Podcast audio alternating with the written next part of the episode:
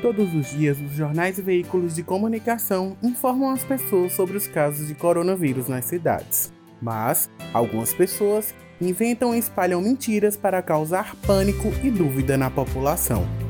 Se você receber alguma mensagem e ficar em dúvida se é verdade, não compartilhe. Pense um pouco. Essa notícia saiu no rádio ou no jornal da TV? Saiu em algum blog da sua cidade? Você precisa ter bastante atenção se a fonte é confiável. Assim, as chances da notícia ser falsa diminuem. Colabore com as autoridades de saúde e ajude no combate à desinformação. Projeto Tome Tento Coronavírus. Jaiane Rodrigues e Pedro Miranda. A Universidade do Estado da Bahia a serviço da sociedade. Esse conteúdo conta com a certificação de especialistas da Fundação Oswaldo Cruz.